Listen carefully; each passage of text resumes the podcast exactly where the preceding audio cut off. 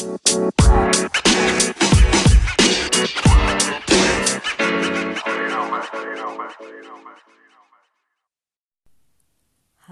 und herzlich willkommen zu einer neuen Folge dieses Podcasts Caro auf Reisen.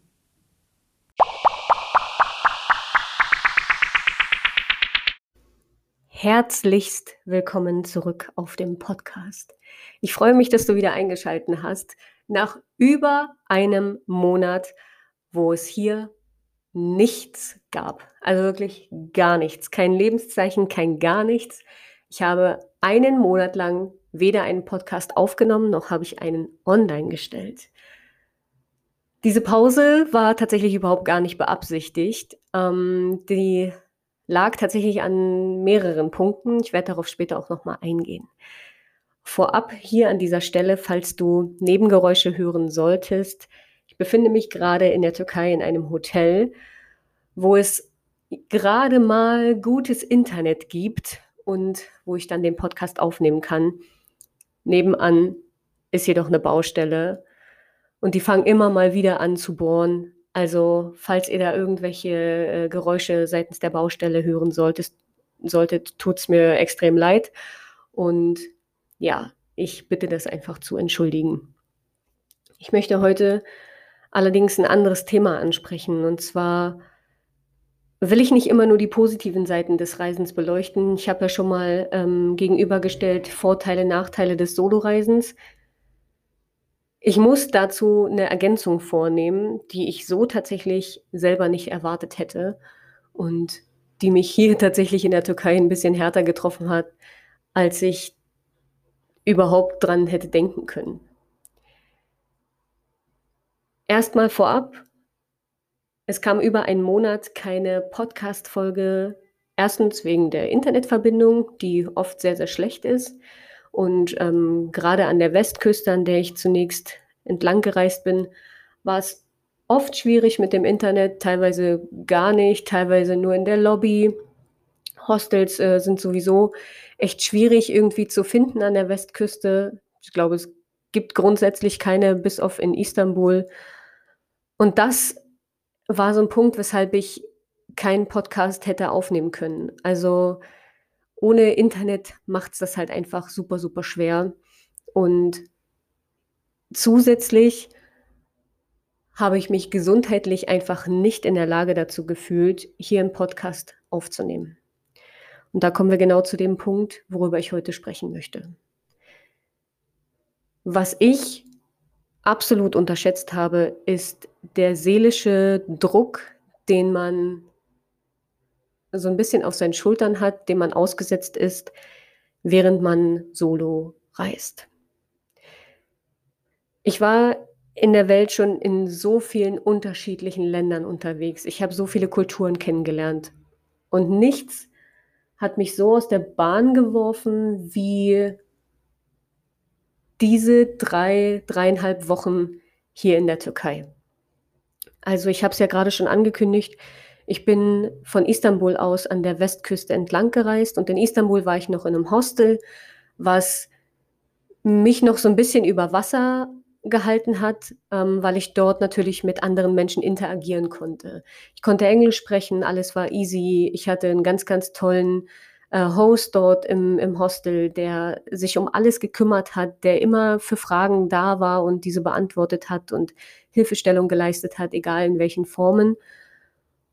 Und dann bin ich weitergereist und ich bin nach Bursa an der Westküste, ähm, das heißt an der Marmara-Region entlang. Und ab da an fing mein Körper komplett an zu rebellieren, also wirklich komplett. Ich bin in das Gebirge Uludag gereist und da war noch alles cool. Am nächsten Tag bin ich in ein kleines entlegenes Dorf, äh, Çumakalısık, gelaufen. Den Blogartikel dazu stelle ich dir hier auch nochmal in die Infobox.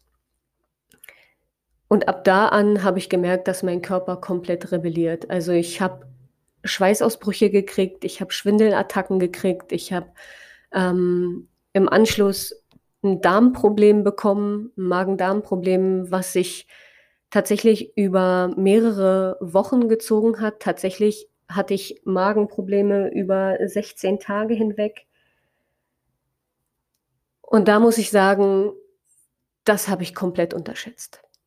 Also meine Psyche hat so darunter gelitten, dass ich mit niemandem interagieren konnte, außer mit meinen Liebsten zu Hause via WhatsApp. Und ich habe das absolut nicht auf dem Schirm gehabt. Für mich war so, okay, ich reise in ein Land, da gehe ich in Hostels und äh, kann mich mit Leuten connecten und äh, kann vielleicht auch ein bisschen ins Hinterland fahren und da lerne ich Neues kennen, die Gastfreundschaft ähm, der Türken auch noch mal näher kennenlernen und solche Sachen. Aber von all dem war über knapp drei Wochen überhaupt nichts zu spüren. Wie gesagt, in Istanbul war mein Hostel noch ganz cool und dann ging es aber auch rapide bergab. Also angefangen von Bursa nach Bandırma über Çanakkale. In all den ganzen Orten habe ich, ich weiß gar nicht, wie ich sagen soll, habe ich tatsächlich keinen Anschluss gefunden. Und das lag hauptsächlich einfach an der Sprachbarriere. Also ich konnte zu dem Zeitpunkt die minimalsten Wörter auf Türkisch, also Hallo, Tschüss, Ja, Nein, Danke ähm, und ein paar Zahlen waren so das Einzigste, was ich wirklich beherrscht habe. Und wie will man sich da grundsätzlich mit jemandem verständigen? Das geht einfach nicht.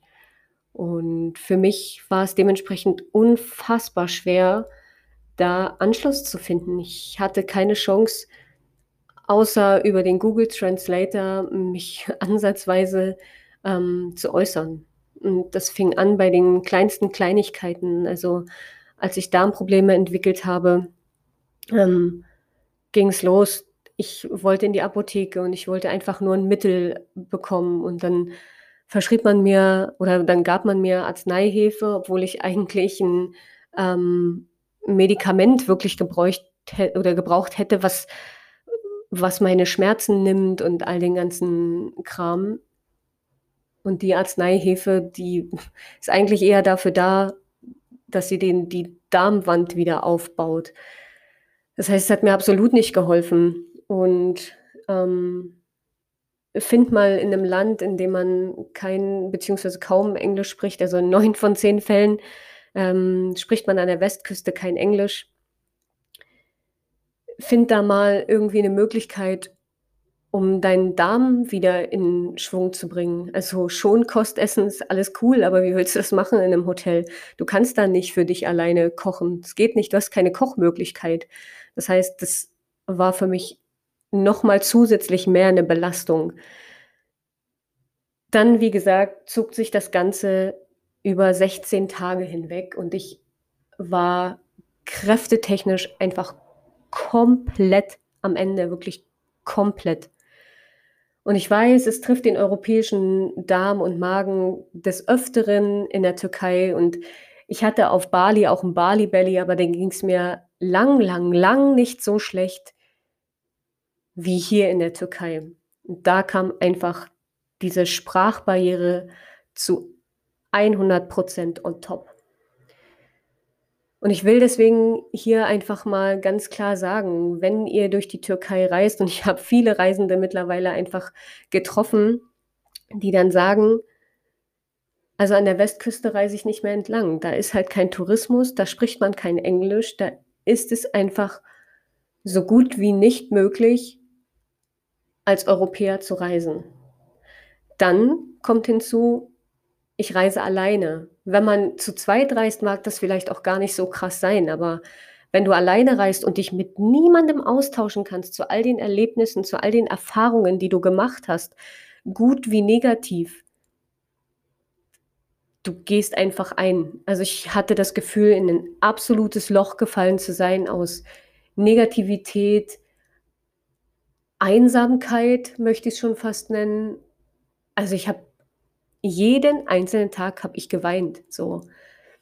Und innerhalb von drei Wochen habe ich tatsächlich mehrfach überlegt, den Flieger wieder nach Hause zu nehmen, weil ich einfach gemerkt habe, dass es mir psychisch überhaupt gar nicht gut geht. Und ich will nicht auf Happy Lifestyle machen, wenn es das für mich nicht war. Und das will ich einfach auch ganz klar hier so sagen. Als ich dann in eine Stadt gekommen bin, von der ich nichts erwartet habe, ich wollte sie einfach nur als Zwischenstopp für mich auf Reisen haben, weil ich ähm, keine Lust hatte, über sieben Stunden in einem Bus zu sitzen. Bin ich an den Strand gekommen und was da passiert ist, werde ich ich werde es mein Leben lang einfach nicht mehr vergessen.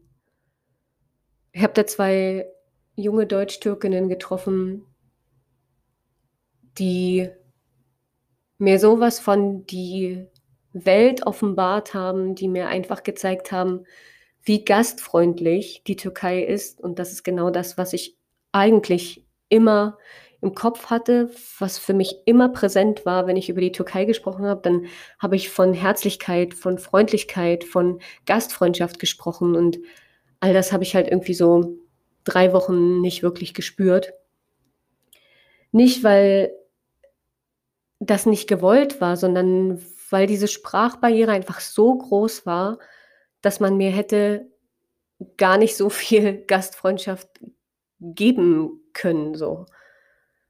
Und in den Hotels hat man sich sehr, sehr darum bemüht, mir das Leben so schön wie möglich zu machen. Und darum bin ich unfassbar dankbar. Aber es hilft mir am Ende nicht viel, wenn ich mit einem Tee alleine in der Lobby sitze und mich mit niemandem unterhalten kann. Es hätte mir mehr geholfen, ich hätte ähm, mehr Türkisch gelernt. Aber wie soll ich Türkisch lernen, wenn ich keine Sprache zum Übersetzen habe? Also wenn derjenige mir gegenüber keine gemeinsame Sprache spricht. Und das war wirklich hart. Und als ich dann die beiden Mädels getroffen habe mit ihrer Tante, und ich habe dazu einen Blogartikel geschrieben, den ich ebenfalls in der Infobox einfach nochmal verlinke. Als ich die beiden getroffen habe, war für mich klar, ab jetzt an wird's gut. Ich habe mich entschieden, anstatt weiter ins Landesinnere zu reisen, jetzt lieber durch oder an der Südküste entlang, am Meer entlang zu reisen, ähm, anstatt ins Landesinnere. Einfach weil ich den Austausch brauche, einfach weil ich für mich ein bisschen mehr zur Ruhe kommen muss und weil ich wieder zu Kräften kommen muss. Und ich kann heute nach einem Monat Reisen in der Türkei sagen, es geht mir seit zwei Tagen besser. Es geht mir seit zwei Tagen so deutlich besser, dass ich wieder normal essen kann. Ich habe 16 Tage am Stück Schonkost gegessen, 16 Tage am Stück mich von Trockenbrot, Tee, Brühe geriebenem Apfel, Haferflocken und Banane ernährt. Also mir braucht in den nächsten Monaten niemand mehr eine Banane oder einen Apfel geben. Ich kann das alles nicht mehr sehen. Mein Körper schreit nach Vitaminen. Mein Körper schreit danach, sich mit Menschen zu vernetzen. Ich war froh, dass auch andere Reisende, ähm, die auch solo unterwegs waren, sich mit mir ein bisschen connecten konnten und wir uns darüber austauschen konnten. Und es geht tatsächlich nicht nur mir so, dass ähm, ich das Gefühl habe, allein reisen und die Sprache nicht sprechen zu können, belastet einen so sehr, dass man da einfach psychosomatische Symptome entwickelt. Und das ging bei mir einher mit, wie gesagt, Magen-Darm-Problemen als auch mit enormen Rückenschmerzen, weil ich mein Gepäck halt ja auch immer alleine tragen muss. Und darüber hinaus kam dann ein Zucken in der Schläfe, was entweder ein, ein Zeichen dafür sein kann, dass ein Nerv eingeklemmt ist. Das kann auch ein Zeichen für absolute Nervosität und Stress sein. Und wenn ich das mal Revue passieren lasse, dann weiß ich, all das ist Realität, so all das ist in mein Leben eingetreten und damit habe ich einfach so überhaupt gar nicht gerechnet. Ich wusste nicht, dass Reisen auch so zu einer Art, in Anführungsstrichen, Albtraum werden kann. Als ich losgezogen bin, war für mich alles super. Ich habe so eine geile Zeit gehabt und klar habe ich mich ein Stück weit verloren.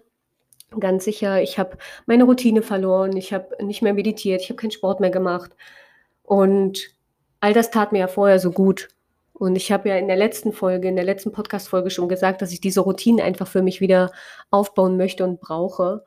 Und als ich in Izmir vor circa, ja, jetzt knapp einer Woche angekommen bin, habe ich mit all dem wieder begonnen. Ich habe wieder meditiert, ich habe mir Zeit genommen, wirklich meinen Körper zur Ruhe zu bringen, habe viel geschlafen, habe mir die Zeit fürs Arbeiten genommen, anstatt großartig Ausflüge zu machen, um einfach meinen Körper die Ruhe zu gönnen, die er brauchte. Und als ich in der Stadt war, wo ich die zwei Mädels getroffen habe, und ich ähm, nenne bewusst den, den Namen des Ortes nicht, weil ich einfach möchte, dass der nicht so touristisch wird und ähm, dass das ein kleines Paradies bleibt als ich die beiden Mädels dort getroffen habe und in dem Ort war, habe ich einfach ganz viel Zeit dafür aufgewandt, um am Meer zu sitzen. Ich habe so wenig wie noch nie meine Kamera benutzt.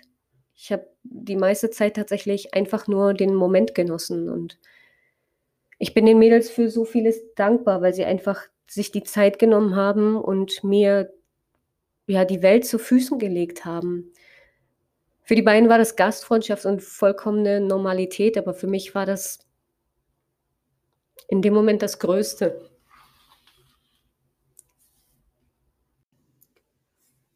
Die zwei haben mich mitgenommen in ein Stück ihrer Familie, in ihr Familienleben. Ich durfte gemeinsam mit den Frühstücken, ich durfte Spieleabende mit ihnen verbringen. Wir haben gemeinsam die Sonnenuntergänge angeschaut, uns über tiefsinnige Sachen unterhalten und die Tante hat mich aufgenommen, wie als wäre ich tatsächlich eine ihrer Nichten und das, das war, war eine ganz, ganz tolle Zeit und ich bin ihnen unfassbar dankbar und welche Energie in diesem Universum mir die beiden geschickt hat, inklusive der Tante, demjenigen möchte ich einfach so unfassbar danken. Das war, das war der Himmel auf Erden, wirklich. Und ab dem Zeitpunkt habe ich für mich entschlossen, bis hierhin und nicht weiter. Es geht jetzt einfach positiv voran. Ich muss jetzt einfach positiv in die Zukunft blicken. Ansonsten mache ich mich kaputt seelisch. Und wie gesagt, ich habe vorab mehrfach nach Flügen gesucht, weil ich es einfach für mich so körperlich nicht aushalten konnte. Bevor ich in die Stadt gefahren bin, wo ich die beiden Mädels getroffen habe, war ich zu einem Krankenhausbesuch ähm, in Çanakkale. Und das Einzige, was dort mit mir gemacht worden ist, ist, mich finanziell auszunehmen. Ich bin dorthin, weil ich wirklich, ich habe zu dem Zeitpunkt knapp acht Tage nicht wirklich viel gegessen. Ich habe mich schlecht gefühlt. Ich hatte keine Kraft. Ich wollte einfach nur behandelt werden. Ich war nervlich komplett kaputt. So. Und dann laufe ich da anderthalb Stunden in der brütenden Hitze in dieses Krankenhaus und stelle mich dort an der Information vor und wieder verstand man mich nicht. Wieder habe ich zehn Minuten damit verbracht, an der Information den Google Translator zu benutzen, um überhaupt erstmal zu sagen, was ich möchte, und zwar mit einem englischsprachigen Arzt sprechen. Man schickte mich dann in die Abteilung, wo man PCR-Tests machen musste. Dort traf ich dann einen englischsprachigen Arzt und der sagte zu mir, ja, alles klar, pass auf, also du kriegst jetzt hier von mir erstmal äh, einen Barcode. Mit dem Barcode gehst du bitte zurück an die Kasse. Dort bezahlst du das Geld, dann kommst du zurück hierher, wir eröffnen dann hier eine Akte für dich mit deinem Pass. Dann kriegst du einen weiteren Barcode. Mit dem Barcode gehst du wieder zurück zur Kasse, zahlst das, damit wir hier dann einen PCR-Test machen können. Und dann schauen wir, was für Symptome du hast. Ich habe das alles gemacht. Ich habe zweimal mein Geld bezahlt. Ich bin wieder zurück. Ich habe den PCR-Test gemacht. Und dann habe ich darauf gewartet, dass der Arzt kommt und mir sagt, okay, alles klar, Caroline, pass auf, ähm, wir gehen in das und das Behandlungszimmer und du schilderst mir erstmal deine Symptome. Stattdessen hat er zu mir gesagt, okay, wir haben jetzt den PCR-Test gemacht, alles klar, ähm, du kannst jetzt nach Hause gehen. Und ich so, wie, ich kann nach Hause gehen? Ich bin doch hier, weil ich behandelt werden möchte. Und er so, nee, nee, wir müssen erst den PCR-Test abwarten. Und wenn wir das Ergebnis haben, dann kannst du wiederkommen. Und dann behandeln wir dich. Aber vorher passiert gar nichts. Also musste ich ohne irgendwelche Behandlung wieder anderthalb Stunden in der brütenden Mittagshitze zurück in mein Hotel und war noch verunsicherter, weil er mir gesagt hat, ja, also ähm, so wie du das schilderst, kann es auch trotzdem sein, dass du Corona hast. Und ich so, alles klar, ich will in ein paar Tagen weiterreisen und ich will eigentlich von hier aus an weiter. Ich will meine Reise fortführen. Was ist, wenn ich jetzt hier zehn Tage in Quarantäne muss? Was ist dann? Wer kümmert sich hier? Ich habe niemanden hier. Ich kenne niemanden. Wer bringt mir Essen? Kann ich in dem Hotel bleiben? All diese ganzen Gedanken kreisen dann um einen. Ich habe dann das Auswärtige Amt versucht zu informieren und, und nachzufragen, wie sich das verhält, wenn ich dann hier ein Corona-Testergebnis bekomme, was positiv ist, wie ich mich dann verhalten muss. Und am Ende des Tages kann ich sagen, das Einzige, was dieses Krankenhaus für mich getan hat, war, mein Geld zu nehmen. Ich habe bis heute kein PCR-Testergebnis. Ich habe bis heute keine Informationen darüber. Ich gehe jetzt einfach davon aus, dass ich kein Corona hatte. Ich habe bis heute keine Rückmeldung zu irgendwelchen Dingen. Das Einzige, was ich vom Auswärtigen Amt bekommen habe, war eine Liste mit Ärzten, die einen PCR-Test machen und wie ich mich dann verhalten muss. Mehr Informationen habe ich nicht bekommen. Und dann fragt man sich schon, wie bin ich hier aufgehoben, wenn es mir mal wirklich schlecht geht? Wenn ich wirklich absolute Hilfe benötige. Also ich meine, die haben mich, nachdem ich knapp sieben Tage nichts richtig gegessen habe, nachdem ich knapp sieben Tage einfach komplett mit mir alleine nicht im Reinen war, nachdem ich dahin gekrochen bin, wieder nach Hause geschickt. Ich habe kein PCR-Testergebnis bekommen und keine Diagnose. Ich hätte alles haben können. Aber letztendlich war es egal. Hauptsache mein Geld. Und das finde ich tatsächlich sehr, sehr traurig. Und ich habe das nicht nur ähm, aus meiner Erfahrung mitbekommen, sondern in einem Hostel in Izmir, in dem ich war, ähm, war ein anderer Deutscher, der hat auf der Straße ähm, was vom Streetfood gegessen und hat sich vergiftet. Und ähm, hat halt gar nichts mehr drin behalten, also weder Wasser noch sonst irgendwas. Ähm, er hat alles sofort wieder ausgebrochen hat alle fünf Meter gebrochen und hat sich versucht, in ein Krankenhaus zu schleppen.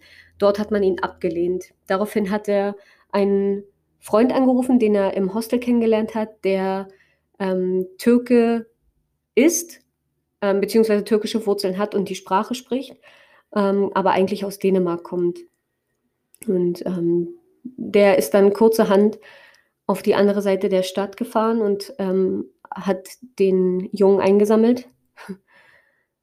Und die beiden sind in zwei weitere Krankenhäuser und man hat den vergifteten jungen Mann nicht behandelt, weil er zu wenig Bargeld dabei hatte und ja, seine Kreditkarte nicht genügend gedeckt war und er in einem anderen Krankenhaus nicht mit Kreditkarte hätte zahlen können. Also hat man ihn ohne Hilfeleistung tatsächlich wieder weggeschickt. es war ihm grundsätzlich eigentlich egal, ob der verstirbt oder nicht. Und wie, wie schlimm ist es, mit diesem Wissen in einem Land zu sein und zu sagen, okay, erstens spricht man meine Sprache nicht, zweitens, ich kann deren Sprache nicht, drittens, man spricht keine gemeinsame Sprache. Wie soll ich mich verständigen? Wie soll ich auf mich aufmerksam machen? Und wenn man mich nicht behandelt, was ist dann? Was passiert dann? Ein Glück hatte der ähm, Däne eine Idee, in eine Apotheke zu gehen und dort nachzufragen, ob man ihm helfen würde. Und man hat ihm dort eine Infusion gelegt, glücklicherweise, um ihm Wasser in seinen Körper zu bringen, weil er einfach komplett dehydriert war. Man hat ihn mit einer Elektrolytemischung behandelt und ein Glück, der hat es gepackt. So, der stand ein paar Tage später einfach wieder im Hostel. Aber was geht denn ab? So, also ich meine, der hätte auf offener Straße einfach ja sein Leben verlieren können und es hätte letztendlich wahrscheinlich niemanden interessiert. Und das finde ich einfach, das finde ich einfach so krass und das macht mir dann tatsächlich Angst und das belastet natürlich psychisch noch mal mehr, weil man einfach Angst hat, was mit einem passiert, wenn man dann mal wirklich krank ist und inwiefern einem dann noch geholfen wird oder nicht. Ja, das waren so die Erfahrungen, die ich gemacht habe und die mal schöner, mal schlechter waren.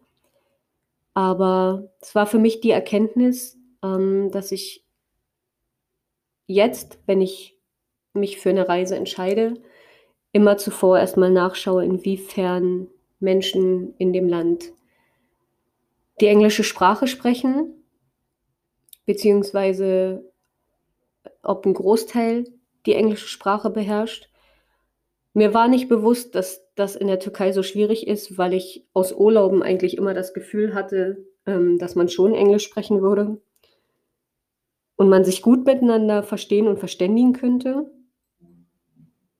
dass es letztendlich so schwierig wird, damit habe ich nicht gerechnet und deswegen bin ich umso froher und glücklicher, jetzt erstmal die ganze Südküste entlang zu reisen.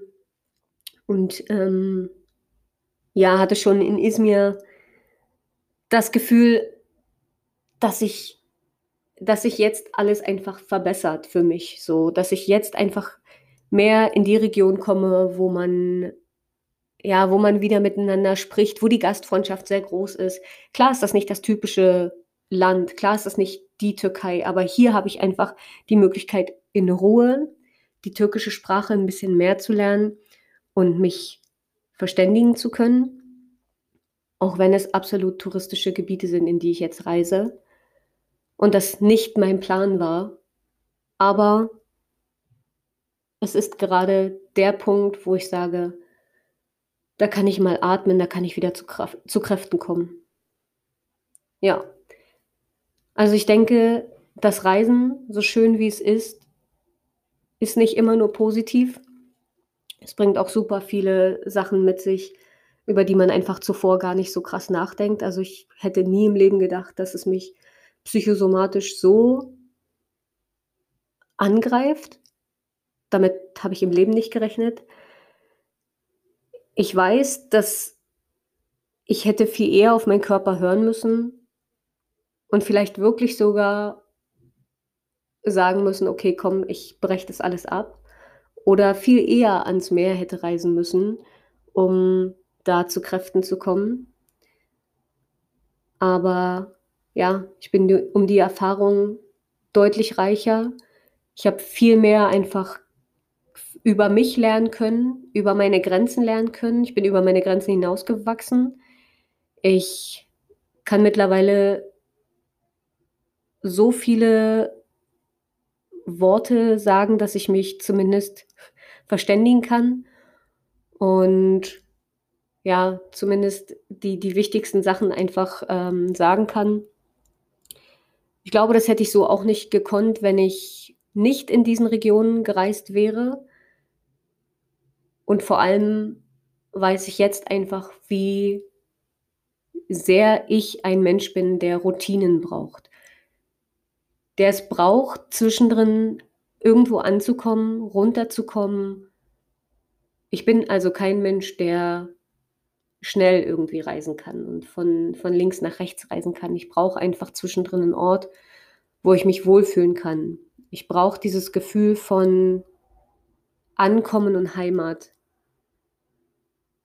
Für mich ist also dementsprechend klar, dass ich auf meinen zukünftigen Reisen immer einen Stop wählen werde, der erstmal englischsprachig ist und zusätzlich einen Stop wählen werde, der ja mehr von, von Hostels geprägt ist. Also hier in der Türkei ist es ja leider so, dass die Regierung äh, Booking.com gesperrt hat. Das heißt, man findet relativ schwer Hostels, die günstig sind. Ähm, Hostel World und Agoda sind da noch eine gute Methode oder Trivago.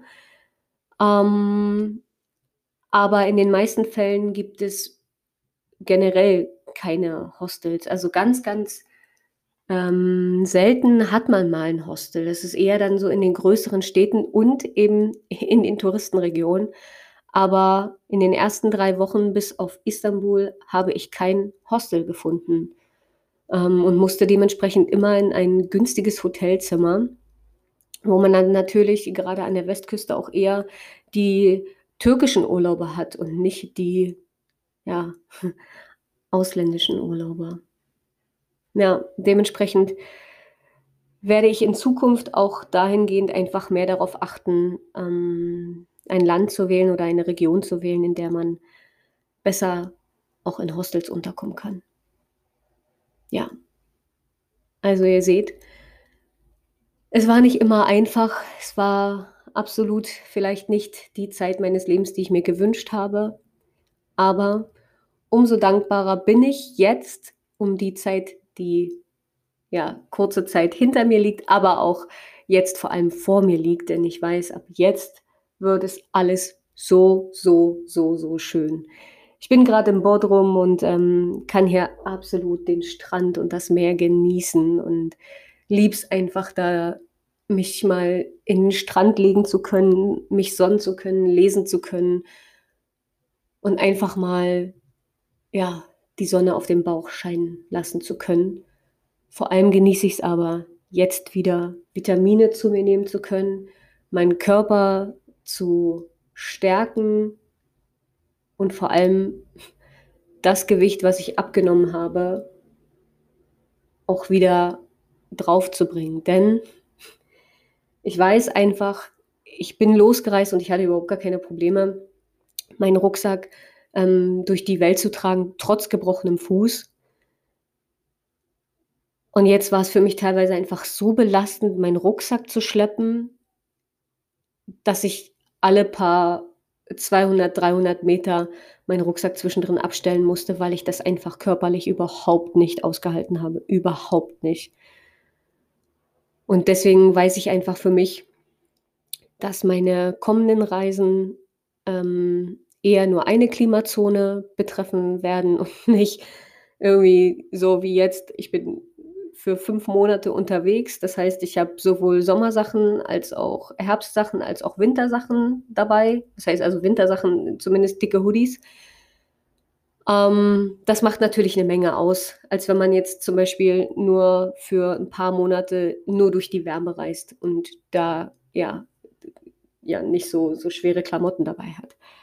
Also das ist auch eine Erkenntnis, die ich für mich mitgenommen habe. Ich freue mich auf das, was vor mir liegt und ich werde euch hoffentlich demnächst ein bisschen mehr noch mitnehmen zu den Reisen. Ähm, ansonsten schaut gern einfach immer auf dem Blog vorbei. Dort findet ihr relativ gut ähm, die, ja, die Blogartikel zu, zu meinen Reisen. Also die sind eigentlich relativ aktuell. Auch wenn ich mir da in den letzten Wochen viel Zeit lassen musste, aber ja, krankheitsbedingt ging es einfach nicht anders. Ich bin jetzt sehr hinterher, das alles irgendwie aufzuarbeiten und ja, nehme mir da auch die Zeit für. Ähm, ja, wenn ihr mich anderweitig sehen und unterstützen wollt, schaut gerne einfach auch auf Facebook und auf Instagram vorbei. Dort findet ihr mich immer unter Caro auf Reisen. Das Ganze ja, seht ihr auch natürlich in den Show Notes. Zusätzlich, wie gehabt und auch wie in allen anderen Folgen zuvor, der kleine Disclaimer. Ihr könnt mir eine kalte Cola gönnen, die ich jetzt glücklicherweise wieder trinken kann. Oder natürlich auch gern einen heißen Chai, ähm, wenn ihr mir einen kleinen Obolus über PayPal zusendet. Den Link setze ich euch natürlich gern auch wieder in die Show Notes. Ansonsten genießt die Zeit. In Deutschland ist Kürbiszeit. Esst eine Kürbissuppe für mich mit. Trinkt eine Pumpkin Spice Latte für mich mit. Esst gern Kürbiskompott und Apfelkompott. Denkt bei einem ja, schönen Tee und einem Duftofen auf jeden Fall an mich.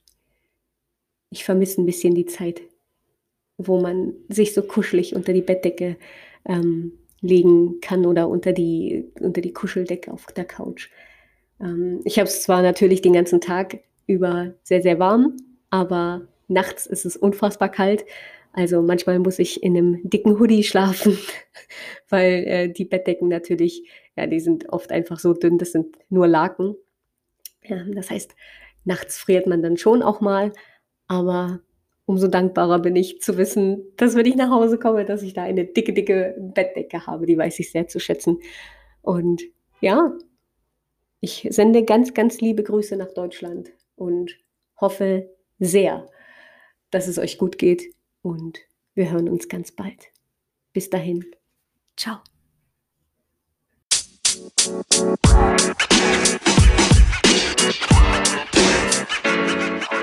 más, más, know, man.